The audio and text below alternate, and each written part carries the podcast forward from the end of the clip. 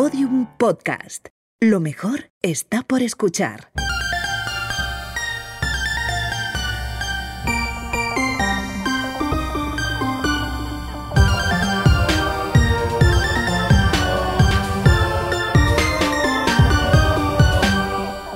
Hola Ana, Hola Carmen, ¿qué tal? ¿Cómo estás? estoy bien, sosegada, aquí de nuevo en Rhode Island, en nuestra celdita conventual, eh, que induce a muchísimo sosiego. ¿Tú cómo estás? Bien también, induce a muchísimo sosiego, que está muy bien por un lado, pero quizá demasiado sosiego. Pero nunca nos falta una cerveza. Estás contenta porque tienes tu cervecita que te estoy viendo. Es que, es que eso- siempre ayuda. Chispita de la vida. Eso ayuda, eso ayuda. ¿Qué has comido hoy? Pues lo sabes perfectamente. ¿Por qué he comido contigo? Porque otra vez hemos comido juntas las hijas de Felipe, menos mal, y hemos comido en un coreano que nos gusta bastante. Nos aquí. gusta mucho. Es socorrido, está rico. Si alguien está en Rhode Island, que Sí. deseo que no, eh, por su bien, pero le podemos recomendar fervientemente ese coreano. Sí, hemos comido, bueno, hemos, com- hemos mezclado cosas. Mm, Edamame, yo me he comido unas gyozas con gluten, de cerdo con gluten que tú no has podido probar. Tú te has tomado un, un bibimbap. un bibimbap picante, demasiado Picado, picante. pero ya sabes que a mí me gusta. Y luego hemos compartido que era unos... Es una especie como de sushi, pero como de vegetales y como con Sí. huevo. Mm. Está todo bueno. Estaba rico, todo, Todo rico, rico, todo satisfactorio. Pero Carmen, creo que ha llegado el momento de desvelarle a nuestras oyentes algo que seguro que ya intuyen, que Seguro. no solo nos preguntamos a diario qué hemos comido, sino que en general volcamos la una en la otra todas nuestras ansiedades rutinarias minuto a minuto, cumpliendo solo con las lagunas informativas que pues, bueno, son estrictamente necesarias. No, ninguna, ninguna laguna informativa. A ver, en Madrid es verdad que llevamos unas vidas ligeramente disolutas y ahí pues puede que nos despistemos un poco, que haya algunos minutos, incluso horas de incógnita. Pero en este asueto de Rhode Island, literalmente es que no hay detalle que se nos escape. Vamos, es que si pasan, no sé, 20 minutos sin haber recibido yo un mensaje de Ana en el que me explique, no sé, si se va a lavar los dientes antes o después de tender la colada, directamente busco el número del consulado, de emergencias del consulado. Bueno, esto pasó, me acuerdo perfectamente un día el año pasado que salías de clase, que salíamos de enseñar a la misma hora y íbamos a recoger nuestra cesta de verduras y te atraparon unos alumnos y no supe dónde estabas. Me, también yo soy catastrofista, entonces me puse como en lo peor, que te había pasado algo y claro, cuando cogiste el móvil, No pues... sé, pensé que se había caído otra torre gemela en algún otro lugar, no entendía nada. Es que da igual, te llamé un poquito. Es que me preocupé, me preocupé genuinamente. Pero bueno, para que veáis que esto no es mentira, queréis saber, que seguro que sí, qué hacía Carmen, por ejemplo, a las 22.07 de la noche de ayer. Vale, genial. Perdona que hablo así, pero tengo puesta una mascarilla y no puedo gesticular con la boca. Dando la risa. Tía, me muero de ternura, por favor. ¿Qué tal te sentó? Cuéntanos qué tal te sentó esa mascarilla que te tenía verdaderamente aprisionada. Pues me aprisioné un poquito en vano porque la verdad me han salido granitos. O sea, estoy francamente decepcionada con esa mascarilla. Y es que, a ver, el universo en general de la skin routine induce a muchísima zozobra. Es dificilísimo saber qué te conviene, que puede ser un absoluto desastre. Hay que andarse con muchísimo cuidado. Tía, qué manejo del léxico, ¿eh? Zozobra y como que metes las palabras con ligereza, pero todas, todas en su sitio. Para eso un doctorado, no es para todas otra súper cosa. bien hiladas. Es absolutamente mentira, tienes la piel radiante como siempre, estás espectacularmente guapa hoy pese a que eh, estemos durmiendo cinco horas al día pagando los pecados de la vida disoluta, disoluta de Madrid. Pero bueno, ¿sabes quién estaría súper orgulloso de ti? A ver, así de golpe se me ocurre que nuestro padre Felipe II, porque él también dormía poquísimo. A ver, él también, él siempre, porque pues dormía poco, procrastinaba como Sí, nosotras claro. hasta la saciedad, él siempre, pero además, y aquí te voy a sorprender, A estaría súper orgulloso de ti el arcipreste de Ita. ¿Qué? ¡Pum! Perdona, De pronto, es que me he fijado que encaja súper bien en su definición de la mujer ideal. no sé cómo tomarme esto. Bien, ya verás, Vamos te la voy a leer pecando un poco de anacrónica y yéndome a lo medieval, pero como para nosotras el barroco lo abarca todo, Eso también pues es ya verdad, está. sí. Venga, ¿estás, ¿estás preparada? Creo que sí. Venga, voy. Las cejas apartadas, luengas altas en peña, angosta de cabellos esta estalla de dueña, ojos grandes, someros, pintados, relucientes, y de luengas pestañas bien claras, parescientes, las orejas pequeñas, delgadas, paralmientes, si al cuello alto, a tal quieren las gentes, la nariz afilada, los dientes menudillos, iguales y bien blancos, un poco apartadillos, las encías bermejas, los dientes agudillos, los labios de la boca bermejos, angostillos, la su boca pequeña, sí, de buena guisa, la su faz blanca, sin pelos, clara, elisa. Me gusta bastante, ¿te reconoces en esta descripción? A ver, podría ser, podría ser. Me, me inquieta un poco eso de angosta de cabellos. ¿Qué quiere No lo sé, el decir? medievo, si algún medievalista, por favor, que nos, que nos avise. A ver, en, la, en la, esto de la faz blanca, desde luego me reconozco. Yo, esta palidez no, no, no se esconde. En los dientes menudillos ya no tanto porque yo soy de dentadura generosa. Los labios bermejos, sí, pero eso se lo debo literalmente, o sea, enteramente al lipstick nuevo. El lipstick que me compré el otro día y que obviamente Ana ya ha probado. Lo he probado. ¿Te gustó? Sí, o sea, era un poco intenso para mí. Es, es como ah, profundo. Sí, Es como de, de- de querer llevar unos labios misteriosos. sí, es un poco, pero tú eres muy misteriosa. Bueno. Otra cosa que dice eh, el arcipreste es ojos pintados. Y la verdad es que yo, esto sí lo sabes, Esto lo sé. No soy muy de maquillarme, pero sí que soy muchísimo de un rímel. Eso es así. Y estoy súper de acuerdo con el pedacito de sabiduría, porque lo es, que ofrecía el personaje de Verónica Forqué, no sé si te acordarás, en la película Kika de Almodóvar. Muy bien, Ana. Baja un poquito la cabeza, abre bien el ojo, ¿veis? Hemos dejado a Ana con una sola pestaña para que podáis ver bien la diferencia. La pestaña engrandece muchísimo el ojo, le da profundidad, le da expresividad, lo rasga. No se puede comparar una mujer con el ojo rasgado a una mujer con el ojo así caído para abajo, tipo perro pachón. Así que, chicas, bueno, hasta la mujer más, más banal, con pestaña parece inteligente, parece lúcida. Es muy buena la pestaña, yo estoy a favor. ¡Viva la pestaña! No me acordaba, pero es un momento maravilloso que me encanta que me recuerdes. Verdad es que yo soy muy poco de maquillarme, aunque últimamente estoy, últimamente estoy siendo maquillada con más frecuencia, pero lo que sí que me encanta eh, es- son como todos los artilugios, sustancias y sobre todo el sinfín de detallitos léxicos que encierra el universo cosmético, que esto ya nos pasó en el episodio de la moda, que como ah, em, almidonadas y aderezadas Sí. que nos, nos fascinaba muchísimo el sinfín de palabritas y de texturas que había para definir todos los ropajes. Así que nada, pues de todo esto vamos a hablar hoy de maquillaje, de arreboles, solimanes, afeites, almizcles, aguas, grasillas de cisco, alambiques, hornos, cenizas, destilaciones. ¿Cómo suena, eh? Maravilloso. de ungüentos, alcanfores, sacristanes, búcaros, opilaciones y barros. Es que es lo de las palabritas es espectacular. Pero bueno, vais a salir todas haciendo vuestros propios cosméticos barrocos en cuanto acabe el episodio.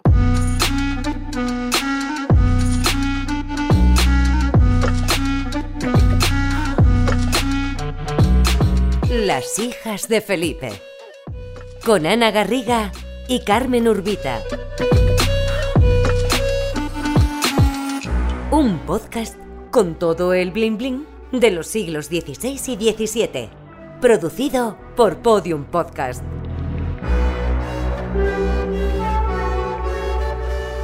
De arreboles y solimanes. Decías, Ana, que no eres tú muy de maquillarte y en realidad ninguna de las dos lo somos. Pero que Santa Teresa nos libre a nosotras de Primera guardar- mención. Primera, mención de. Santa Teresa. que Santa Teresa, no podía ser otra, nos libre a nosotras de guardar ningún anhelo de naturalidad. O sea, nosotras somos unas buenas devotas del barroco y como tal las hijas de Felipe somos muy incondicionales de un buen artificio. Es cierto que el asunto pues, de cómo interseccionan la industria del maquillaje y la tiranía de los cánones estéticos es delicadísimo, no lo vamos a negar y algo habrá que decir sobre eso, pero cuando últimamente escuchamos pues algunos argumentos así muy críticos con el maquillaje, no podemos evitar recordar que todos estos alegatos en favor de una supuesta belleza natural vienen hoy como ayer y como siempre en realidad, pues ya muy manoseaditos por señores cis heterosexuales, así que cuidado amigas. Muchísimo cuidado, porque claro, aunque a nosotras Nos encanta trazar lo que más y las que llevéis escuchándonos un tiempo ya lo sabréis y las que no probablemente también, que nos encanta trazar genealogías celebratorias, que es una expresión aparte maravillosa. Nos encanta trazar genealogías celebratorias, es decir, siempre hablar del pasado desde el disfrute. Pero claro, pese a esto, como somos muy rigurosas, también nos vemos obligadas a mostraros el lado más punitivo y castrante de nuestros siglos más favoritos de la historia. Ya en ese mismo episodio de la moda que mencionábamos hace un segundín, contábamos cómo se redactaron, sobre todo desde comienzos del siglo XVII, un montón de leyes suntuarias que eran eh, minuciosas hasta el delirio para intentar disciplinar los atuendos e intentar controlar un poquito la ostentación de la vida pública que estaba ahí efervesciente con el reinado de Felipe III. Entonces, claro, con el maquillaje y las cremitas, que además se asociaban a una práctica de vanidad femenina, pues los señores energúmenos no se quedaron cortos. No, no se quedaron para nada cortos. Es posible que de Fray Luis de León y su manual de la perfecta casada. Todo el mundo a su estantería a coger el manual de la perfecta casada de Fray Luis. Seguro que lo tenéis ya, porque yo creo que lo hemos mencionado. Lo hemos mencionado. El manual de la perfecta casada de Fray Luis de León de 1583, todas sabéis dónde estamos. Eh, pues eso, lo hemos mencionado en más de una ocasión, pero solo ahora hemos descubierto este fragmentito que dedica a Fray Luis verdaderamente rabioso a reprobar el afeite femenino. Es un fullero engañoso que les da al revés de aquello que les promete y que como en un juego que hacen los niños, así él diciendo que las pinta, las burla y entizna, para que, conocido por tal, hagan justicia de él y le saquen a la vergüenza con todas sus redomillas al cuello pues yo no puedo pensar que ninguna viva en este caso tan engañada, que ya que tenga por hermoso el afeite, a lo menos no conozca que es sucio y que no se lave las manos con que lo ha tratado antes que coma, porque los materiales de él, los más son asquerosos, y la mezcla de cosas tan diferentes como son las que casan para este adulterio. Y si no es suciedad, ¿por qué venida la noche se la quitan? Y ya que han servido al engaño del día, quieren pasar siquiera la noche limpias. Es que Fray Luis es muy avispado, en plan, ay, ahora te desmaquillas. Y le preocupa muchísimo la higiene. Le preocupa muchísimo, pero es como, ah, ah, ah. Y si tanto te gusta el maquillaje, ¿por qué te lo quitas para dormir? Eh? Eso es argumento imbatible. De eso no puede ser bueno. A ver, te diré, como tú dices, que algo de razón no le falta, yo creo, porque quitárselo luego, en realidad el maquillaje es un verdadero estropicio. O sea, esto es un poco así. Acaba esturreado por todas partes, en fin. Pero el asco que le tiene Fray Luis al maquillaje no le viene tanto, claro, de querer predicar con la pulcritud, como de ese rechazo visceral a lo que él llama fullerías y engaños. También el pesadísimo de Quevedo, que casi me dan ganas de pedir perdón ya solo por mentarlo, despotrica contra la suciedad del maquillaje con ese tono repulsivo tan suyo. Cuando dice, hermosa afeitada de demonio, tu mayo es bote, ungüento chorreando, y en esta tez que brota primaveras, al sol estás ya al cielo estercolando. Es, desagradable. Es, desagradable. Estercolar, ¿eh? O sea, usar el verbo estercolar me parece de ser malísima persona directamente. La peor persona del barroco. totalmente. Aparte de persona a la que además seguro que le huele fatal el aliento. Ay, es fuerte porque estoy pensando ahora que después de tres temporadas, que se dice pronto, podemos confirmar que siempre eran los mismos señores energúmenos. O sea, Quevedo es sin duda el más deleznable de todos los hombres de letras del siglo XVII, que el otro día, inciso, esto se sale del episodio, me enteré, que no te lo he contado, que eh, desahució a Góngora. ¡Ah! Sí, sí, que era como su casero y le desahució. O sea, encima era especulador, rata, sí, horrible, horrible. Pero bueno, Quevedo, que es el más deleznable de todos los hombres de letras del siglo XVII, tenía una auténtica cruzada contra la cosmética. Aquí, la verdad, no me resisto a hacer otro inciso, pero este bastante más relevante, porque un día hace poco, ahora como dos semanas, entré en Twitter y estaba todo el mundo hablando de Quevedo y pensé que ilusa yo que quizás era por nosotras y que finalmente pues habíamos ya enloquecido a todo internet, pero en realidad pues era por el cantante este canario que ha creado ese super hit con Bizarrap y me llevé pues una inmensísima decepción, la verdad. no te lo vas a creer, pero me, lo voy a creer. Te lo crees, obviamente, y se lo, va a creer, se lo van a creer todas las oyentes. Es que me pasó lo mismo. Ayer vi un titular de La Voz de Galicia que decía eh, como Harry Styles, Timothée Chalamet y Quevedo. El canon masculino se renueva. Y yo, claro, pues, es que no entendía nada. ¿Te imaginas que hubiera sido así la rareza? Pero bueno, Quevedo, el nuestro, no el cantante de ahora, Quevedo en los sueños, que es un librito que, que publica en 1627, que la verdad está bastante bien. Pero bueno, en ese libro Quevedo está rabiando con absolutamente todo, todo le molesta, o sea, hubiera disfrutado muchísimo de la existencia de Twitter. Pero a Quevedo le escaman, entre muchas cosas, especialmente las rutinitas de belleza de las mujeres. Y ve una muchedumbre de mujeres, unas tomándose puntos en las caras, otras haciéndose de nuevo, porque ni la estatura en los chapines, ni la ceja en el col, ni el cabello en la tinta, ni el cuerpo en la ropa, ni las manos en la muda, ni la cara con el aceite, ni los labios con la color, eran las cosas con que nacieron ellas. Que no tienen las cosas con que nacieron ellas, dice, pues eh, te aguantas Quevedo, la vida sigue. O sea, seguro que él, sin embargo, sí que seguía con la misma cara de tubérculo arrugado con la que nació Quevedo. Pero bueno, esta obsesión de vilipendiar el maquillaje era tan tan desmedida que incluso existen libritos solo dedicados a esto, o sea, no ya pasajes en otros, sino libros dedicados al asunto. En 1619, las cifras, los datos. Cifras siempre. Antonio Márquez, pues un señor, escribió Afeite y Mundo Mujeril, que la verdad es... El título es el título, delicioso, cuanto el- menos. El, título sí, el título merece muchísimo la pena, la verdad, rescatarlo. Pues escribió esto, que es un tratado en el que gritaba. No más ungüentos preciosos, no más cabellos, no más espejos ni hermosura exterior. Bueno, ah, por cierto, y aquí se explica todo un poco, esto te va a eh, interesar, Ana. Este tal Antonio Márquez ingresó en los jesuitas, pero desertó para hacerse agustino porque no estaba el cómodo ahí. A ver, normal, porque los jesuitas eran unos seres absolutamente vanidosos y opulentos, y claro, normal que Antonio saliera despavorido hacia la sobriedad de los agustinos. Eso que se perdió. Fray Luis era agustino. Ah, mira. Mm.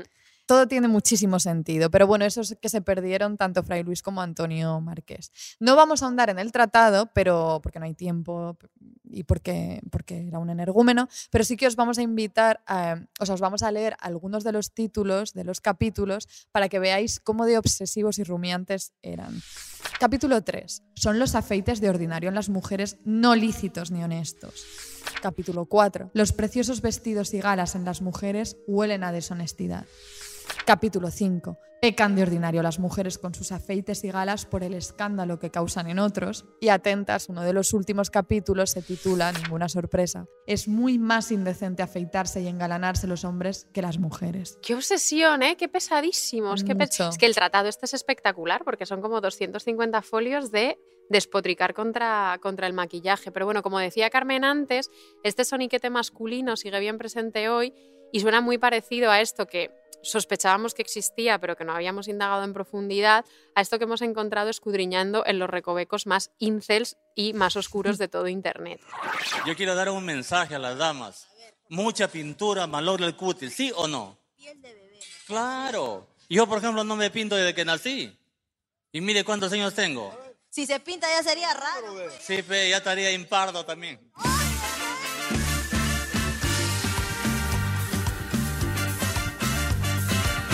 Dicen que la belleza interior es lo más importante. Pero reconozcámoslos, pues. A las mujeres nos gusta ser monas, vernos bien, un poquito de rubor, un poquito de maquillaje, un poquito de brillo labial, etcétera. Tantas cosas que existen para las chicas hoy en día. Pero vamos a ver qué opinan los varones de este tema. Porque la pregunta de este Facebookeando es: ¿cómo las prefieres? ¿Con o sin maquillaje? Acompáñenos a descubrir estas reveladoras opiniones de los caballeros. ¿Cómo te gustan las chicas a ti? ¿Con o sin maquillaje? ¿Cómo las prefieres? Normal, sin nada, Sin maquillaje se ven más bonitas, naturales. claro. Eh, con maquillaje. Con maquillaje, ¿por qué? Eh, le da otra, ¿cómo te puedo decir? Le da otra, pre- otra presencia. Cambia la perspectiva de persona, tanto su autoestima como la mujer misma y aparte le da más presencia, ¿no? ¿Cómo le gusta a usted una mujer? ¿Con o sin maquillaje? A mí sin maquillaje. Con maquillaje, pues ve más buena. A ver, ¿por qué sin maquillaje? Porque es algo natural. Cuando muchos se maquillan, parecen payasas. Cuidado, pero mucho cuidado eh, con el aliado ese ahí camuflado que aboga por el maquillaje por el bien de la autoestima femenina. Mira, sin ser yo muy usuaria del refranero, aquí lo digo. Del agua mansa líbreme Dios, que de la brava me libraré yo. Es fuerte porque no eres, me acabo de dar cuenta ahora, mientras que no eres nada de, nunca usas un refrán. Igual este es el primer refrán que te escucho en mm, años de amistad. En siete años. En siete puede años Ser, es- Puede ser mi primer refrán, pero es que este era el momento de utilizarlo, porque de verdad este refrán me gusta mucho. Del agua mansa líbreme Dios, que de la brava, la verdad es que está muy bien. Nos Está viene muy bien, ahora. Nos viene muy bien en general, pero ahora precisamente, ahora más que nunca. Sí, sí, sí. Bueno, a pesar de todos estos ataques de señores energúmenos y aquí vamos a lo que nos apetece siempre, hubo un buen puñadito de mujeres que se preocuparon intensamente por confeccionar cosméticos e idear rituales que las ayudaran a mantener unas caritas prístinas. Como queremos todas. Como todas queremos. Pero no era solo por pura frivolidad y vanidad, aunque respetamos muchísimo ambas cosas. Bueno, aquí me voy a remontar. Hay una palabra que me encanta y que tristemente funciona muchísimo mejor en inglés que en español. La palabra es bodywork y que sirve para meter en el mismo saco todas las disciplinas que se vinculaban al buen mantenimiento del cuerpo. Es decir, que desde confeccionar una peluca hasta inventarte una antiojeras, pasando por eh, operarte un riñón, pues Todo. todo, todo, todo caía bajo el inmenso paraguas del bienestar del cuerpo. Porque claro, un cuerpo con bien aspecto era garantía de buena salud física y sobre todo de buena salud moral. Y por eso muchos tratados médicos incluían secciones dedicadas a la confección de cosméticos. A ver, esto del, del bodywork es fascinante. Pero vamos a decir quizá, vamos a intentar A ver, Carmen traducirlo. es la traductora de las hijas de Felipe. A mí se me ocurre... ¿Te podrías dedicar a traducir? Estoy pensando. de- de- ya a algo me tengo que dedicar, entonces, ¿por, por qué no? Quizá cumpliciones corporales. Eh, por invocar a nuestra queridísima María de San José, que era una agustina del convento de Santa Mónica de Puebla del siglo XVII, que le debemos un episodio. La queremos muchísimo Sí. porque tiene unas agonías demasiado similares a las nuestras. pese a los, Empatizamos- mm, ¿Cuántos siglos de distancia? Cinco, no sé sumar. Sí, pero Es empatizamos muchísimo con ella. Pero bueno, así es, vamos a dejar atrás, como decía Ana, toda esta jauría masculina para adentrarnos por fin en la parte de este episodio que verdaderamente os va a engolosinar. Hablemos de todo esto, eh, vamos a hablar de todo ese lado pues atareado, femenino y experimental de la cosmética barroca. Y para esto, de verdad, os recomendamos sacad papel, lápiz, amigas, porque van a ir menudeando mucho las recetitas. Papel, lápiz, guardáis la perfecta casada de Fray Luis, la dejáis en su estantería y sacáis papel y lápiz.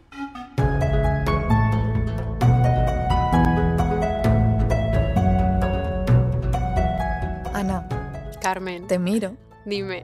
Y además de ver un cutis cuidadísimo, esplendoroso, una belleza espectacular, ve un gesto así como inconfundible de querer hablar de nuestra adorada Santa Teresa. ¿Me equivoco? Jo, cómo me con- A ver, el cutis no está en su mejor momento, Estupendo. pero ¿cómo me conoces, Carmen? Porque, claro, o sea, la carita de hablar de Santa Teresa me impone a mí, me instala un entusiasmo que imagino yo como que, se me sale por los ojos. Ya te he Por contado alguna poros. vez, por los poros, ya te he contado alguna vez y seguro que nuestras oyentes más diligentes ya lo saben, que Santa Teresa era bastante vanidosa. De ahí yo también, o sea, por eso la, la quiero, la quiero mucho. De hecho, en el libro de la vida recuerda con bastante tormento cuánto le gustaban las galas y los afeites antes de meterse monja. Eh, pero es que cuando se convierte en madre fundadora y empieza a fundar todos esos conventos por España, que recordemos que son conventos que encima se fundan desde la absoluta, en la más absoluta pobreza y austeridad, pero ella lleva ra- rajatabla esta idea que comentábamos antes de una estricta sintonía del aspecto físico y el trasfondo moral. Y no quiere por nada del mundo monjas con taras visibles en sus conventos. O sea, es esta idea de que un buen aspecto físico habla necesariamente de un buen estado moral y al contrario, ¿no? Vamos, que las quería guapas, ¿no? Absolutamente, las quería guapas y traigo ejemplos, como Vamos siempre allá. traigo ejemplos. Septiembre de 1576. Ay, ni antes ni después. Sept- bueno, es que no he traído el día exacto, aunque lo tenía. Septiembre de 1576. Nicolás Doria, que era un señor con muchísimo poder en la jerarquía eclesiástica carmelita, del que ya hablaremos en otro episodio, quizás porque puede merecerlo. Pero bueno, este Nicolás Doria le recomienda a Santa Teresa una, una postulanta para el convento de Sevilla. Pero nuestra Santa Teresa está algo nerviosilla, y cito, porque me dicen tiene no sé qué señal. O sea, la monja Vaya, alguna vaya. señal tiene en la cara que a Santa Teresa no le gusta. Y claro, unos días después, en una carta que le escribe a María de San José, que era la priora de Sevilla y la intimísima amiga de la intimísima amiga de Santa Teresa, aunque nunca me cansaré de decir la desazón que me causa que se despiden y luego no se vuelven a ver, como en, perdón, pero si acabo de mirar a Carmen mirándose al reflejo de un cristal que hay aquí para ver cómo tenía el cutis, vanidosa como. Santa Teresa. Bueno, pues escribe a María de San José, priora de Sevilla, intimísima amiga de Santa Teresa, aunque estuvieron muchísimos años sin verse, y en esa carta ya le muestra su inquietud hacia esta monja con no sé qué señal en el rostro en absoluta confianza. Le dice a María de San José, esta monja me han dicho que es muy buena. Harto tengo encomendado a Juan Díaz que la vea y que si es fealdad, no sé qué señal que dicen tiene en el rostro, que no se tome. Estos dineros luego me engolosinaban, que los darán cuando quisieren. Yo me informaré bien de esta doncella. Harto la loan y en fin es de por acá. Procuraré verla. Bueno, es que qué pequeña sinvergüenza. Santa Teresa, que reconoce que los dineros de la dota la engolosinan, pues como a buena baratona y negociadora que es. Pero ¿sabemos si al final aceptó a esa postulante en el convento de Sevilla? A ver, puede que haya alguien que sepa más de Santa Teresa Lo que dudo. yo. Esperemos que no. Puede que lo haya y que me lo desmienta, pero estoy, aunque no hay pruebas, estoy casi segura que esa monja ni olió un locutorio de las carmelitas descalzas. De eso estamos casi seguras. Lo que no sabemos es si esta pobre postulante, pues con esta marca misteriosa en la cara, recurrió o no a la fabricación de afeites con los que disimular la señal. Pero sí sabemos de otras mujeres increíblemente talentosas que ingeniaron sus productitos de todo tipo para la skin routine. Te voy a hablar, Ana, esto te sorprenderá, de una señora italiana. Es espectacular cómo te cundió aquel verano que estuviste pegada al programa de Rosetta Stone aprendiendo italiano. Eres la persona más responsable que conozco. Eras, por lo menos. Consumí, consumí una cantidad de productos culturales italianos que nadie creería. No sabéis la de cosas que, que- que me tragué aquel verano. Pero bueno, te voy a hablar, os voy a hablar de Caterina Sforza. Todo para ¿Cómo? poder, para poder decir Sforza. Es forcha. no me sale. A ver, ella fue progenitora de toda la dinastía Medici. Pero cuando ubícanos en el tiempo. Claro, aquí estamos de nuevo entre el arcipreste y Caterina. Estamos un poquito medievales hoy. ¡Qué pillinas! Bueno, medieval, medieval no, pero ya nació en 1463, murió en 1509. Es como de una época que se nos suele escapar un poquito, pero es importante. Es bastante precursora, es muy importante. Ella fue admiradísima por sus contemporáneos, por su liderazgo político, pero no vamos a hablar de eso hoy, que ya hemos dedicado otros episodios a señoras geoestrategas en general. Hoy, Ana, te voy a hablar, os voy a hablar, amigas, de un manuscrito al que Caterina dedicó toda su vida. Los Experimenti. ¿Qué, qué era esto? Pues un compendio de 454, que se dice pronto, 454 recetitas farmacológicas y cosméticas y alquímicas, reunidas en un total de 553 páginas. Cifras que a ti te obsesionan. Te estoy dando muchísimas cifras. Me encanta. ¿Cómo llegó ella a reunir Eso. tantas recetas? Pues fue recopilándolas a través de una amplísima red epistolar. O sea, tiene muchísimas cartas con su boticario en Forlí y a lo largo de su vida en general hasta que murió en 1509. Ella fue una adelantada a un fenómeno editorial que yo creo que hemos mencionado en alguna ocasión, o quizás solo hablando tú y yo, la verdad, a veces me cuesta distinguir, pero un fenómeno editorial de, que se- de los libros de secretos. Se llamaban libros de secretos que florecieron como muy a mediados del 16. Estos recetarios, que en ocasiones eran femeninos, corrían de mano en mano y a menudo se decía, fuera cierto o no, que las recetas que había ahí eh, pertenecían a mujeres, o sea, las habían inventado mujeres muy conocidas de la nobleza, pues para despertar el interés de las lectoras. la operación de marketing, ¿eh? Claro, nosotras, Ana, tú esto lo sabes, nos topamos hace años con el manual de mujeres en el cual se contienen muchas y diversas recetas buenas, que eran de los siglos XV y XVI, donde casi todas las recetitas que, se, pues, que hay ahí se adjudican a alguna noble castellana, seguramente sin ajustarse mucho a la realidad y como mero recurso de marketing. O sea, algo parecido a la famosa anécdota de la crema de Isabel Preisler. Esto ya te lo he contado. Por encima. Bueno, esto no lo fabricaba ella, pero está esta teoría que era como una leyenda urbana. Yo creo que lo he contado aquí en algún episodio, es que es Yo una creo historia que que, no, me eh, me acordaría. se comenta, se dice, o sea, las amigas de mi Se abuela rumorea. en la piscina hablan, siempre han hablado de una crema de la Preisler, que es una crema que puedes encontrar en la farmacia, que no voy a decir el nombre, pero es como una crema bastante económica, como, como con mucha poca, muy poca inversión Ajá. así de Sí, marketing. me- a mí me has, ya me está, a mí me has hablado de esto en la, en la intimidad. que se decía que una señora, una anónima en España, había visto a Isabel Preisler en la calle echarse un poquito de esta crema y tirar el bote que ya se le acababa en una papelera. Entonces esta mujer había ido a la papelera y había visto cuál era y había hecho correr la voz y que todas las mujeres habían arrasado, estaban arrasando en las farmacias con esa crema.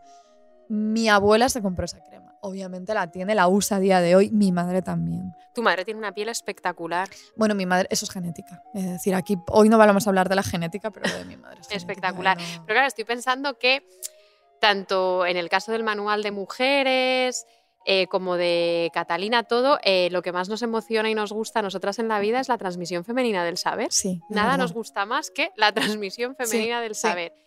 A ver, les tengo que contar a nuestras queridas oyentes ahora, aunque yo creo que puede que también lo hayamos mencionado alguna vez, que hace unos años, en un alarde mm, experimental, nos metimos en un seminario que se dijo alarde experimental y parece que fuimos como a probar cosas loquísimas. Cuidado que Pero- experimenté con... Bueno, hay un vídeo en el que aparezco como- co- jugándome la vida con la cristal. vida con vidri- con vidrio. Con vidrio, perdón, vidrio. Pero bueno, en un alarde experimental nos metimos en un seminario que se llamaba Making Meaning para indagar los procesos técnicos y las connotaciones materiales en los siglos XVI y XVII. Fue, fue súper productivo eh, y la clase nos obligó a hacer cosas rarísimas como, por ejemplo, recrear una receta premoderna. La educación privada en Estados Unidos es una... o sea, es, es una cuesta abajo súper peligrosa, hay que tener muchísimo cuidado. Bueno, pues Carmen, de proyecto de hacer esta receta premoderna, que vivía, recuerdo, en una casa en la que las ventanas no se podían abrir, es importante para la historia. Están obsesionados aquí No con, que te, este con que te vas a querer suicidar, No claro. Entonces no puedes abrir No las ventanas. Eh, bueno, Carmen hizo un jabón de ese manual eh, que mencionaba ahora, del manual de mujeres de los siglos XV y XVI, y tuvo que comprar al Mizkil Online sosa cáustica, Sí. casi se muere intoxicada en esa casa sin ventanas, pero bueno, el jabón era maravilloso, súper exfoliante. El jabón era estupendo, lo estuvimos usando las dos muchísimo tiempo, no a la vez, o sea, quiero decir, co- corté el trocito, lo partí en dos trozos. Nos duchábamos a la vez, eso no. Em, pero era, era la verdad estupendo. Tuve que comprar el almizcle, amiga, si no lo sabéis, nace de unas glándulas del ciervo que están entre los testículos y el ano y yo compré eso. Postearé fotos porque las tengo. He encontrado fotos de todo el proceso del famoso jabón, incluidas, incluidas las conversaciones de WhatsApp con mi abuela, que son muy tiernas. Eh, y, lo- y obviamente esta parte como de testículos de ciervo y tienen bastante gracia, las compartiré. Nunca creí que te fuera a oír escuchar decir testículos de ciervo así como tantas veces seguidas, estoy un poco tras En Podium Podcast. trastocada ahora. Pero bueno, me acuerdo es de que lo acabas de decir ahora, pero me estaba acordando según lo contabas que tuviste que pedirle consejos a tu abuela Conchi. Y en eso, claro, te pareces bastante a todas estas señoras barrocas que heredaban todo ese conocimiento tácito, escondido, Sí. silencioso, misterioso, secretivo de las recetas de sus prede- predecesoras. Eh, sí, sí, soy yo literal. Pero, pero bueno, hay que pensar que a pesar de todos estos paralelismos, o sea, a pesar de, de todos estos paralelismos, que aunque en nuestras recreaciones actuales podamos, pues eso, acercarnos a toda esta genealogía de sabores femeninos heredados, o aunque podamos trazar paralelismos muy tentativos entre la retórica de los libros de recetas y las estrategias de marketing de la industria cosmética de hoy, hay que pensar que todas estas recetitas y su forma de comunicarlas se movían en aquel entonces en una economía del secreto. Esto me Me encanta. encanta. En una economía del secreto muy propia de las cortes europeas del momento.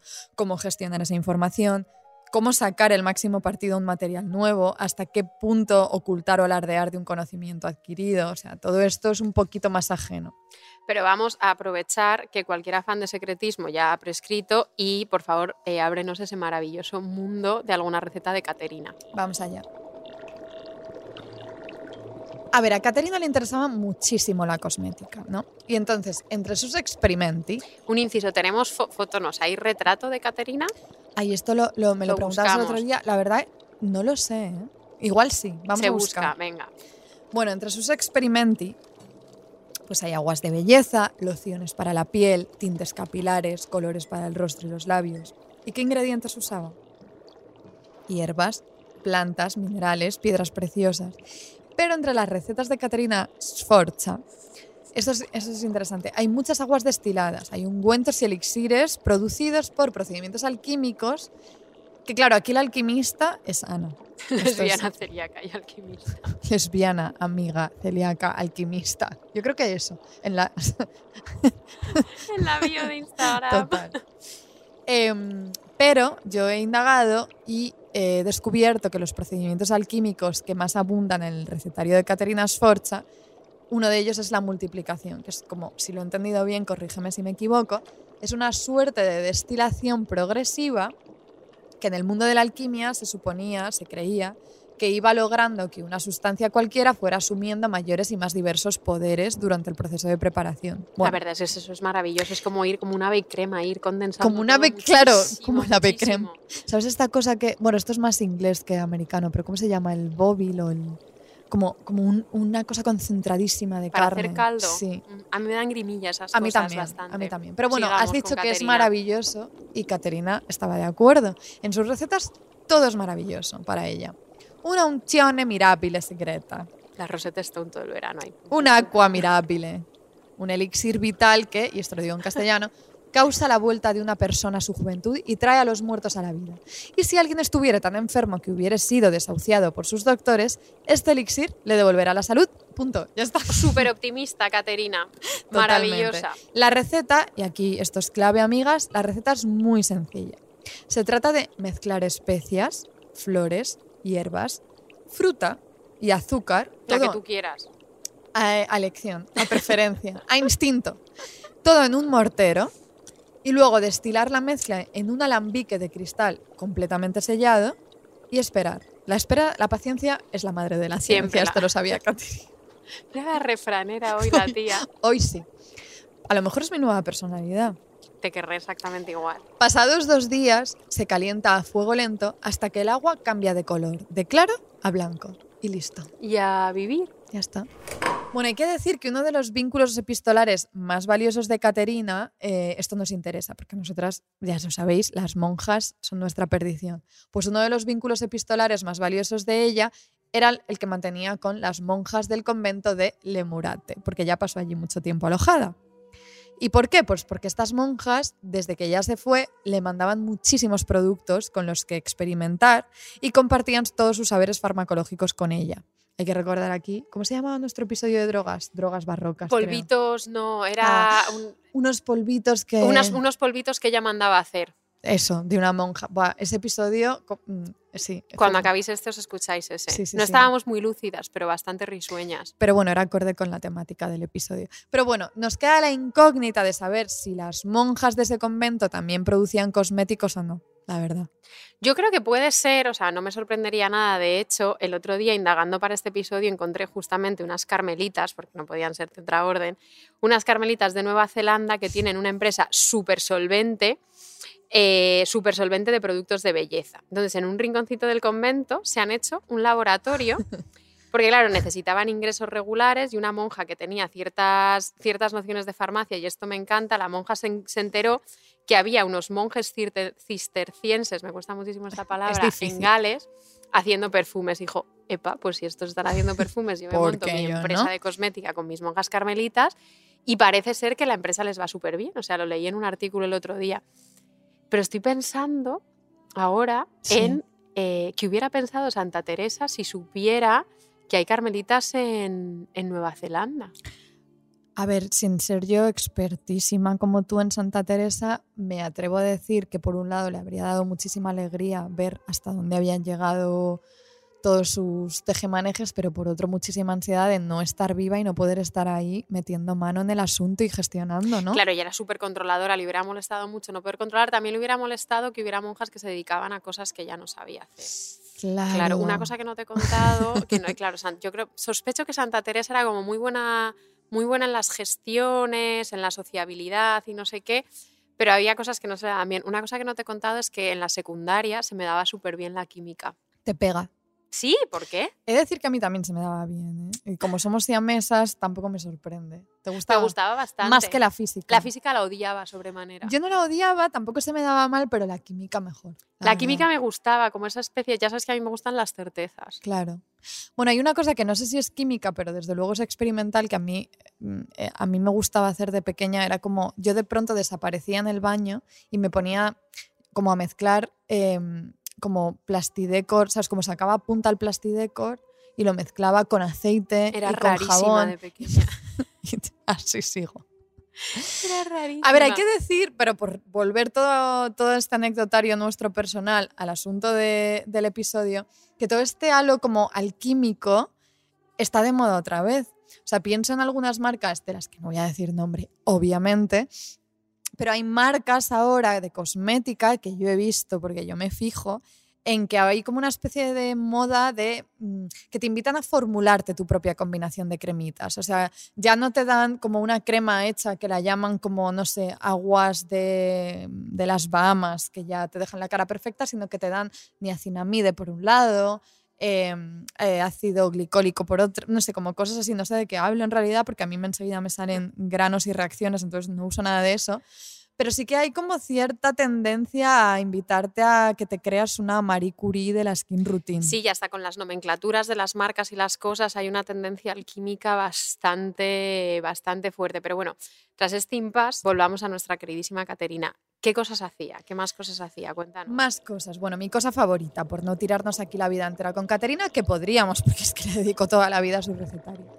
Entre recetas para aclarar la piel, porque cuidado, Era amigas. hija de su tiempo. Ella era una hija de su tiempo y de su lugar, de su estatus. Y recetas para teñir el cabello, Caterina desarrolla una que me ha fascinado para conseguir los pechos pequeños y firmes que idealizaban, por ejemplo, literatos italianos como Agnolo Firenzuola, que escribió un libro sobre la belleza de las mujeres en el que dice que los pechos deben ser de tal manera que el ojo apenas los perciba. Deben estar bien ubicados y sobre todo ser pequeños. Acojonante, Añuelo Firenzuola. Aco- ¿eh? él- él- Sentando cátedra. Él, él decidía dónde tenías que tener tú las tetas. Bueno, Caterina tiene una receta, esto es de verdad increíble, que me ha sorprendido mucho, con instrucciones para hacer pequeños y duros los pechos para que no crezcan más. Dice, atentas todas por si os interesa. Atentas. Toma zumo de cicuta y úsalo cada día. Incluso si los pechos son grandes, se harán pequeños. Y sabed, mujeres jóvenes, si todavía sois mozas y no habéis alcanzado la madurez, si usáis esto en vuestros pechos cada día, no crecerán más y permanecerán bellos y firmes. Bueno, no sé qué pensaría nuestra Caterina de, pues no sé, yo la berrocal, no entendería. No entendería, no entendería nada, Nada. nada de nada. La verdad es que me parece bastante increíble, o sea, no me sorprende, pero nunca lo había leído de manera tan clara este rechazo de la voluptuosidad que tiene nuestra queridísima Caterina. La verdad, me sorprende mucho. Mm. Pero ahora, Carmen, tú me has traído a mí, a una mujer eh, reina de la cosmética, yo te voy a traer a otra. ¿Quién era? Bueno, preparando este episodio he descubierto eh, una mujer muy fascinante que se llamaba Marie Modrac. Bueno, es que somos políglotas, Ana, es que... nació, nos trasladamos de Italia a Francia, efectivamente. Ella nació en Francia hacia 1610, o sea, esto sí que es nuestra época total, y se le atribuye el primer tratado de química escrito por una mujer que se podría traducir algo así como la química caritativa y fácil en favor de las damas, que lo publica en 1656. Bueno, el librito, que está en Google Books, por si queréis echarle un vistazo, aunque no está traducido, igual lo podemos traducir tú y yo en ¿Por nuestros no? ratitos libres. Eh, el librito es una maravilla porque, bueno, incluye un prólogo súper encendido donde defiende el acceso de las mujeres a la ciencia y afirma súper asertivamente que el conocimiento no tiene sexo, que eso estamos en 1656, es bastante fuerte y sus reclamos son muy parecidos a los que hacía, y hablamos de ellos en algún episodio, la escritora María de Zayas en pleno siglo XVII, cuando, cuando ella dice en uno de los prólogos a sus novelas eh, que si en vez de ruecas les dieran libros a las mujeres, pues otro gallo, otro gallo cantaría. Pero bueno, Maggie, después de decir todos, de, de alardear que el conocimiento no tiene sexo y que ella se siente súper legitimada para escribir este tratadito, ella declara que se trata de un manual específicamente para mujeres que no son mujeres de la, aristocracia, sino más bien mujeres de la clase media alta. Que esto en la época es curioso e interesante. A ver, eh, vamos a, voy a hacer aquí un pequeñísimo inciso para Hazlo. aprovechar a re- para recordaros nuestro episodio que se llamaba Mortífera Rabia, Furor Diabólico, porque ahí hablábamos de la escritora María de Zayas que acabamos de mencionar, de la cultura de la violación, de la venganza y de la película Una joven prometedora. Pero bueno, cuéntanos más de Maggie. Bueno, Maggie eh, era extremadamente autodidacta, que es algo que también nos encanta, el Sí. autodidactismo. Tenemos varios episodios pendientes de esos. Me ha mirado con cara Carmen de tú sabes y yo sé. con una cara de complicidad. Ojalá, ojalá estuviera grabado. Autodidactismo y Carmen. Bueno, Maggie era extremadamente autodidacta y cuenta cómo fue formando su propio laboratorio y experimentando básicamente con todo lo que tenía a mano. Es que algo muy guay, esto me, esto me tiene fascinada desde A ti hace te tiene esto semanas. A mí loca, esto me loca, tiene loca. Es que atención, Es que es fuerte. es que algo muy guay que pasa hacia, hacia mediados del siglo XVII, eh, bueno, quizás si hay alguien que sepa, probablemente hay alguien que sepa mucho más esto que, que nosotras y nos pueda corregir, pero es a mediados del si- siglo XVII cuando empieza a popularizarse la química como una disciplina más o menos autorizada y desvinculada de los asuntos como milagrosos y taumatúrgicos de la alquimia. Y claro, ahí las mujeres en ese momento ven una ventanita de oportunidad y se sienten súper legitimadas a practicar la química, porque claro, ellas llevan desde tiempos atávicos encargándose de procesos culinarios que en realidad no distaban mucho de las destilaciones y preparaciones de la química. O sea, es un plan sin fisuras, Sí, sí. espectacular, maravilloso. Entonces, el Tratado de Magui es eh, un poco, entonces, un libro de texto de química, porque ella, o sea, la tía te lo explica todo, equipamiento, técnicas, propiedades químicas de sustancias vegetales y minerales, pero también es bastante panfleto feminista, o sea, una, una absoluta delicia. A ver, jo, dan ganas de dejarlo todo inmediatamente y correr a hacerse una pues química. Estamos a tiempo. Total. Me topé el otro día, esto no lo sabes, me, tropé- me topé el otro día con un tratadito de finales del 17 que se llamaba La química despreciada, defendida por Fray Andrés de Villacastín, que era un Jerónimo del Escorial.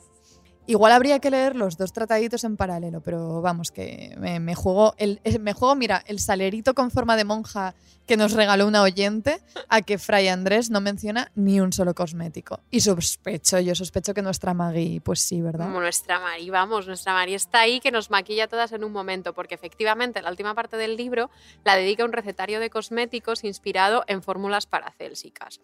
Incluye pintalabios, tintes, coloretes, antiojeras, perfumes medicinales, cremas antiarrugas, blanqueadores dentales, protector solar, eyeliner, cremas, blanque- cremas blanqueantes para la cara, crema de almendras para las manos. Por favor, estamos en 1656.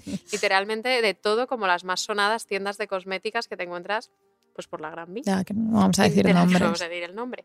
El otro día me vi en una de esas, me vi atrapada en una de esas tiendas de cosméticas con Nerea y eh, ahora resulta que hay como unos, unos especies de pintalabios glossing, se, se dicen así. Esto es una, esto es, esto es una Hablo de advertencia. cosas No, que no no sé. os compréis esto. Esto es una cosa como que te hincha los labios, Con pero te- te toxinas. lo- yo lo- con toxinas, o sea, Claro. te los hincha, pero básicamente te los hincha porque te está haciendo una reacción alérgica. En realidad, está, en realidad está muy bien que tú puedas elegir tener tu propia reacción alérgica como, como una técnica estética. Sí, sí, me parece estupendo, pero picaba mucho y luego miré los Sí. ingredientes y no distaban nada de los ingredientes de Maggi. O sea, igual la persona que está detrás es de esa ella. gran marca de cosméticos, Ah. porque eran cosas como nicotina, em, como luego como té, como unas cosas que parecían derivadas de la ayahuasca, de verdad, una absoluta fantasía. Pero bueno, los ingredientes favoritos de Maggi, que no distaban mucho de todo esto, eran papel y lápiz, el ámbar gris, el almizcle, que Carmen nos puede dar un poquito. Nos lo recomiendo.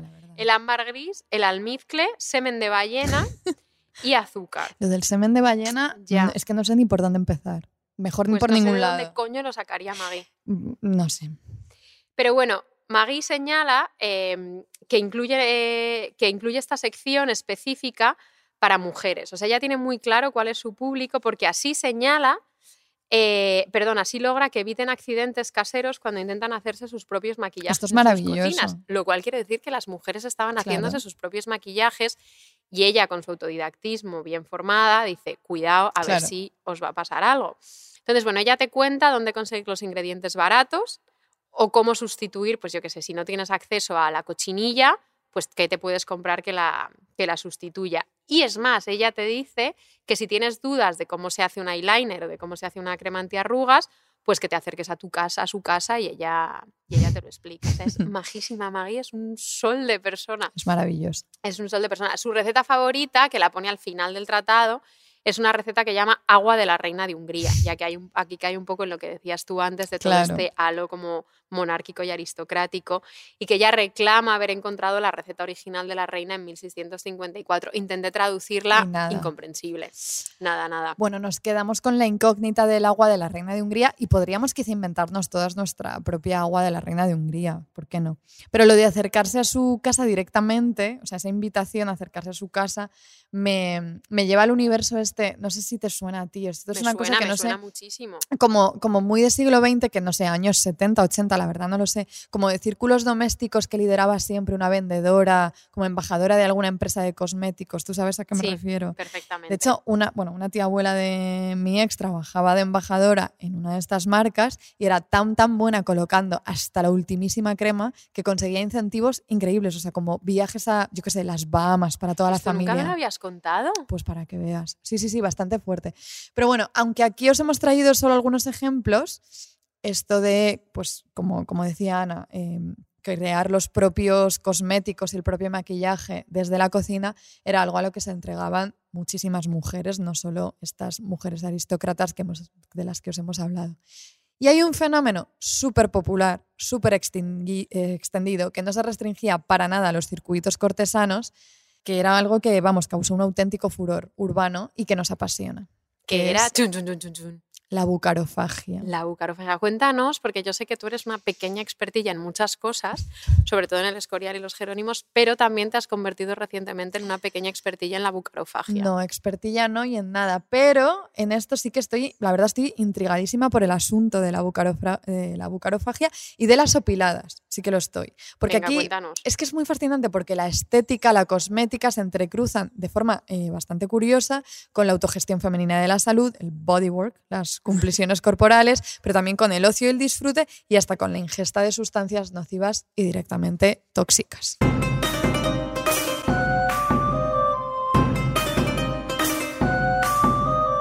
Preparando este episodio, eh, me topé con un librito que, como dirías tú, Ana, me ha parecido una auténtica delicia. Auténtica delicia. Auténtica delicia. Natacha Seseña tiene un libro que se llama El vicio del barro. Y de verdad que os invito mucho a leerlo porque es cortito y es delicioso. Cuenta esta autora que ella, a su vez, igual que yo me topé con este libro, pues ella se topó con otro, eh, uno de 1659, llamado El día de fiesta por la tarde en Madrid, en el que Juan de Zabaleta, este autor, relataba la siguiente escena.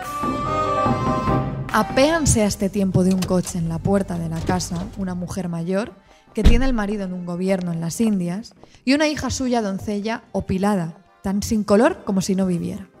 Nadie juzgara que salía del coche para la visita, sino para la sepultura. Comía esta doncella barro, linda golosina. ¿Cuánto diera esta moza por estar enterrada, por tener la boca llena de tierra? Dios hizo a esta mujer de barro y ella con el barro se deshace. Esta y la de los parchecitos en las sienes parece que andan buscando con qué hacerse feas. De la manera que la tierra enturbia el agua, enturbia el color puro de un rostro la tierra comida. Mucha gana parece que tienen de pecar la que come barro. Vanse a sentar y la vieja con las faldas quiebra un barro de Natán, que estaba sobre un bufetillo. Asústase mucho y dice a la dueña de la casa, Amiga, yo daré satisfacción de mi descuido. Del primer cajón de estos barros que envíe el gobernador, os enviaré media docena. La dueña de la casa dice con una risa muy desapasionada, La mayor merced del mundo me habéis hecho en quebrar esa sabandija, porque eran insufribles las tentaciones que me daban de beber por instantes. Y entre sí estaba diciendo, pluguiera a Dios se te hubiera quebrado un ojo antes que el barro. Toman almohadas y enlázanse en la conversación. La verdad es que Juan de Zabaleta, que yo había leído otros trozos de otros trozos del día de fiesta por la tarde y día de fiesta por la mañana, que también tiene, es un ser bastante mm, aparatoso, pero con una prosa espectacular. Seduce, la Seduce verdad, nos seduce bastante. Y claro, se señale esto de Juan de Zabaleta y se queda absolutamente perpleja, así que se pone a indagar más sobre esta costumbre aparentemente extendidísima de la que habla este pasaje, que es la de ingerir barro con aparente afán de palidecer el rostro, algo que a Zabaleta le padece, le parece- como diría, bueno, como diría mi cuñada Nerea, de guapas que se afean. Dice, parece que andan buscando con qué hacerse feas. Bueno, a ellas no les parecía eso. Zabaleta que diga lo que quiera. Se seña, la autora de este librito que dije al principio, El vicio del barro, sigue investigando. Y como haríamos nosotras, lo primero que hace es correr al diccionario de Covarrubias a Vive el diccionario buscar, Covarrubias. que además ahora Ahora encima lo tenemos en papel gracias a los amigos de Iberoamericana. Claro, entonces lo que hace, bueno, y lo disfrutamos muchísimo y, y es muy socorrido, pues se señala lo que hace es recurrir a este diccionario, no sabemos si en papel o no, a buscar la palabra búcaro, porque es casi siempre cuando se mencionan estos jarroncitos que aparecen las anécdotas relacionadas con la ingesta de barro. Y búcaro en Covarrubias, él dice, de estos barros dicen que comen las damas por amortiguar la color o por golosina viciosa. Y es ocasión de que el barro y la tierra de la sepultura las coma y consuma en lo más florido de su edad. A ver, tampoco está Covarrubias. Nadie, están todos rabiosos. No están nada a favor. Todo lo que tenga que ver con, Con una el sociabilidad bodywork y con una sociabilidad a la que no pertenecen es. se ponen de los nervios. No, no, no, se ponen nerviosísimos y no, le- no les gusta nada. Y a nosotras, claro, esto de golosina viciosa nos interesó. Porque parece que la estética y la cosmética se entremezclan aquí con otro tipo de disfrutes. Y aquí encontré muchísimos testimonios, esto es fascinante, de confesores que están empeñadísimos en quitar a las señoras que van a confesarse toda esta viciosa costumbre de beber aguas de búcaros de barro o de comerse los trocitos. Porque es que a veces, incluso, cuidado, las monjas caían en la tentación. Eh, cuenta se seña que hubo una exposición de Patrimonio Nacional que, que se llamaba En torno a la mesa. Esto es, es que da mucha Esto es, esto es maravilloso.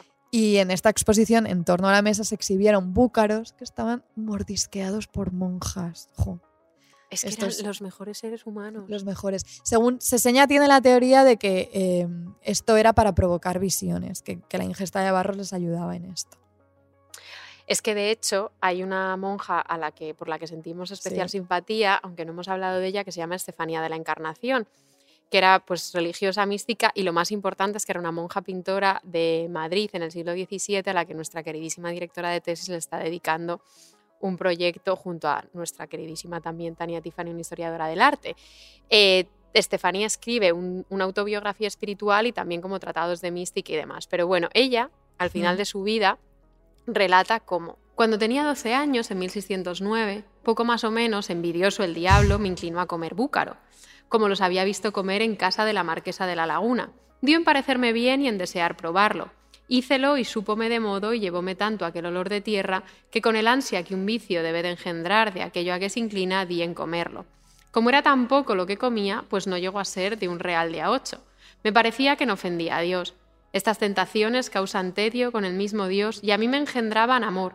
En toda mi niñez se me acuerda de haber estado más recogida, más llegada a Dios. O sea, es una sinvergüenza. en plan, sois todas unas viciosas comiendo barro, pero a mí me ayuda a acercarme a Dios. Si la marquesa de la laguna lo hizo, porque no lo iba a probar yo y me acercó a Dios, sí, bueno, o sea, pues le provocaba cierto colocón, quizá también se veía más guapa ella, más pálida, más Lo que enfermiza. Estefanía quisiera. lo que fuera. Hay una, esto es, pero esto es muy curioso, porque una pregunta hablando de esto que me hacía Ana era, pero esto es como una cosa muy de España, ¿de dónde? Y es verdad que hay, por ejemplo, un testimonio de una francesa que pasaba por ahí, que era Marie Catherine d'Aulnoy, pues no sabemos muy bien por qué pasó por ahí, y escribió sus impresiones de su viaje por España a finales del siglo XVII. Y una cosa que ella cuenta es que se queda extrañadísima con esta Hombre, costumbre. claro, vería mujeres comiendo barro Dice, por ¿qué las y diría, hacéis? ¿cómo? Había varias, dice, que comían trozos de arcilla sigelada. Tienen una gran afición por esta tierra, que ordinariamente les causa una opilación. El estómago y el vientre se les hincha y se ponen duros como una piedra y se las ve amarillas como los membrillos. He querido probar ese alimento tan estimado y tan poco estimable. Antes comería esperón. La No, Magui está, esta Magui está como diciendo, estas, estas salvajes del sur de los Pirineos, están locas las que españolas. se paren quietas. Claro, ella habla de eh, unas consecuencias somáticas muy específicas y es que al parecer el barro funcionaba como un remedio medicinal, según el doctor Laguna de 1570, para desecar, restringir y opilar los poros. Por eso a las mujeres que lo tomaban, pues se las llamaba, se las conocía- Opiladas. Eso es, como opiladas. Se suponía que cortaba las hemorragias, incluidas las menstruales. O sea, en parte por eso estabas tan pálida, porque todo ese flujo sanguíneo como que se quedaba un poquito apagado. Hacía desaparecer el flujo menstrual y al parecer por eso funcionaba como anticonceptivo. Pero ante todo te dejaba palidísima, como de estar Jo, tú y yo un- estaríamos súper a la moda. es que es como, es que es como, qué lástima, ¿verdad? O sea, como nosotras, bueno, no lo probéis, eh, no lo probéis. Pero ya para cerrar el asunto de El las asunto de la opiladas, opilación. eh, pero para que nos hagamos una idea, que os hagáis una idea de lo extendidísima que estaba esta Que tío, me moda. hace mucha gracia que era, perdón, era como un fenómeno Sí. urbano y femenino. O sea, y Mm, era claro. urbano de Madrid. Una de- moda Sí, sí, sí. femenina, urbana, de Espectacular. sí. Y claro, a Lope no se le escapaba nada. Lope, Lope no, no, no me cae mal, Lope. Lope todo, todo lo fagocitaba. Entonces, como hay una moda femenina madrileña muy de que están en mi tesis, Lope todo lo fagocitaba. es el epígrafe. Cuidado que hay, hay gente que nos ha preguntado ¿cómo puedo citar en mi, en mi, en mi tesis no lo a un episodio? No lo hagáis. Bueno, pues Lope tiene un- una obra de teatro que se llama Los Aceros de Madrid, porque esto también se llamaba lo de lo- Los Aceros.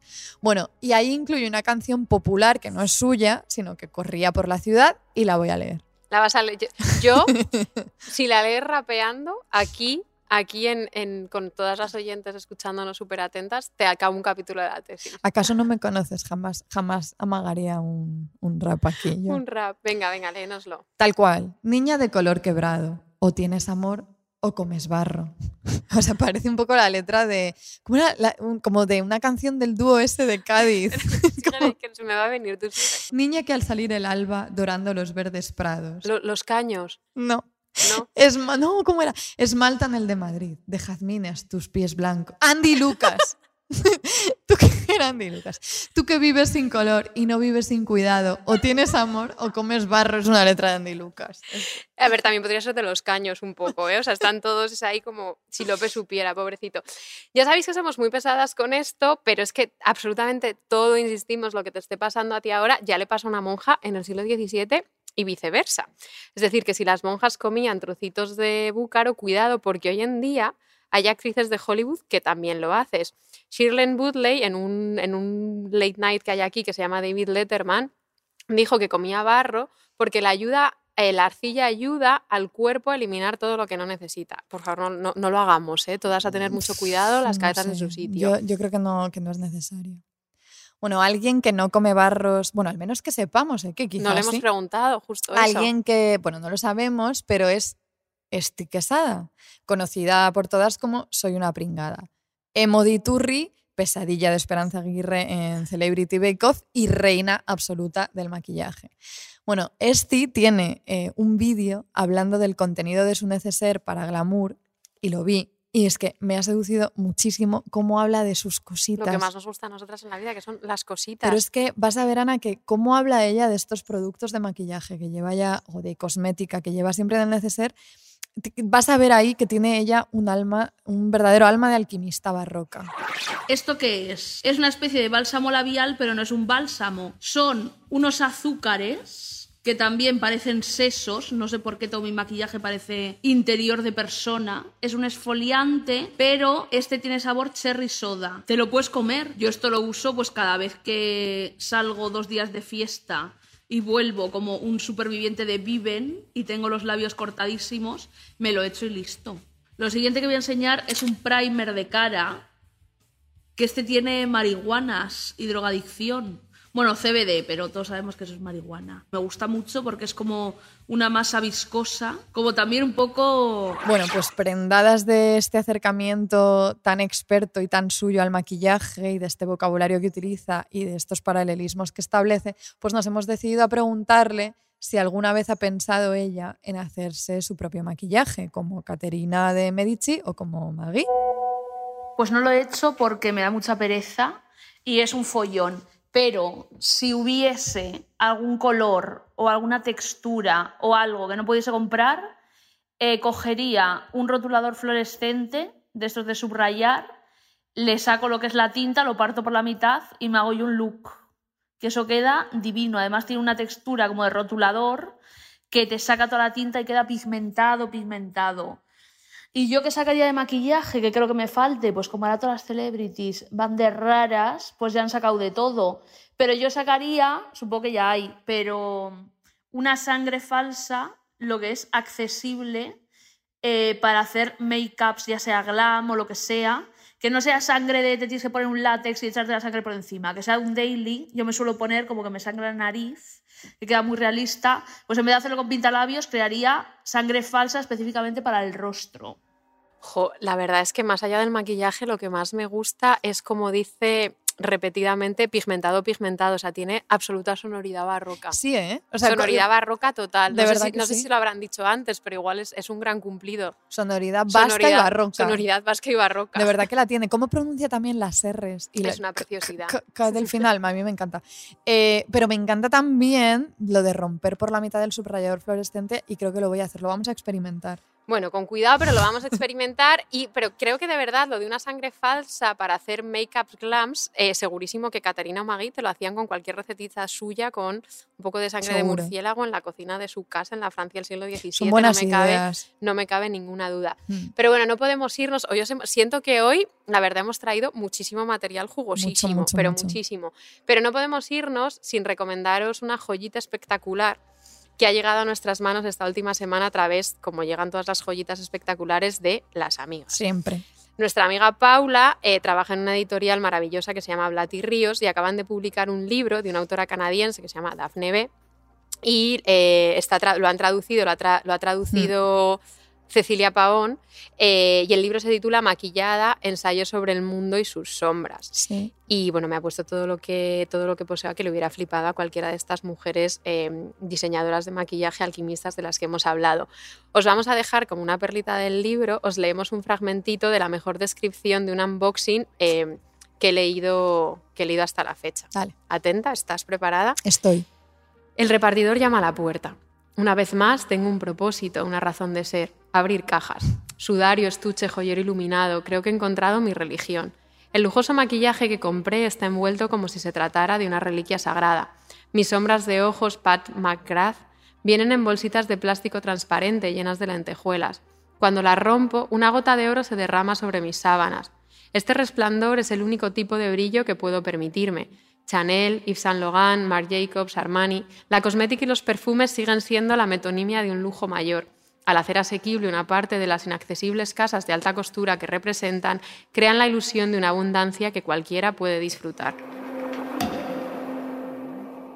Sea, en reliquias, oro, lentejuelas, abundancia derramada, joyero iluminado, pocas cosas se me ocurren más barrocas. No las hay, no las hay. Este libro, la verdad, tiene, por, por lo que he leído, lo que he podido leer, como que induce un poquito a desazón y, y- Induce a desazón. y te lleva a todas estas contradicciones del maquillaje hoy en día que en general poco tienen que ver con hacérselo uno misma y con, con el laboratorio alquímico, pero podrían tenerlo. Pero les recomendamos muchísimo porque es fascinante, la verdad.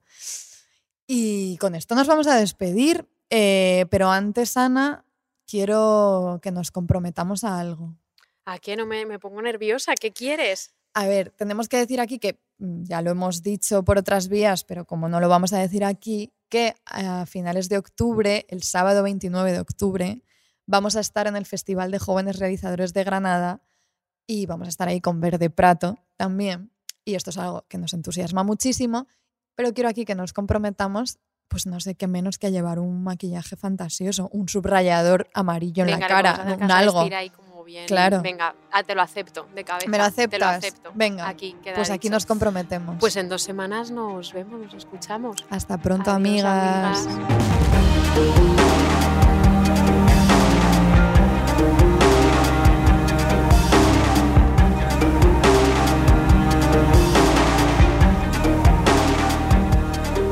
Este proyecto surge como algo natural. Llevo años investigando los ingredientes de las cremas que uso, comparando, buscando respuestas y decidí pedir ayuda a los entendidos de la parte más técnica. Y me lancé a hacer unas primeras pruebas. Después de más de un año usándolas y que me funcionaron, me gustaron, he decidido compartirlas con todos vosotros.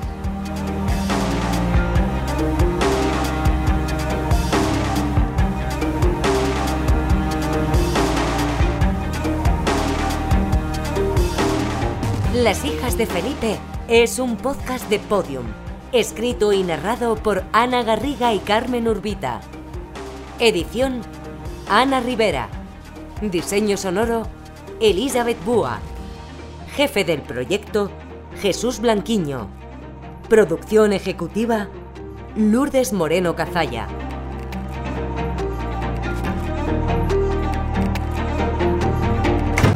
Escucha todos los episodios en Podium Podcast y todos los agregadores de audio.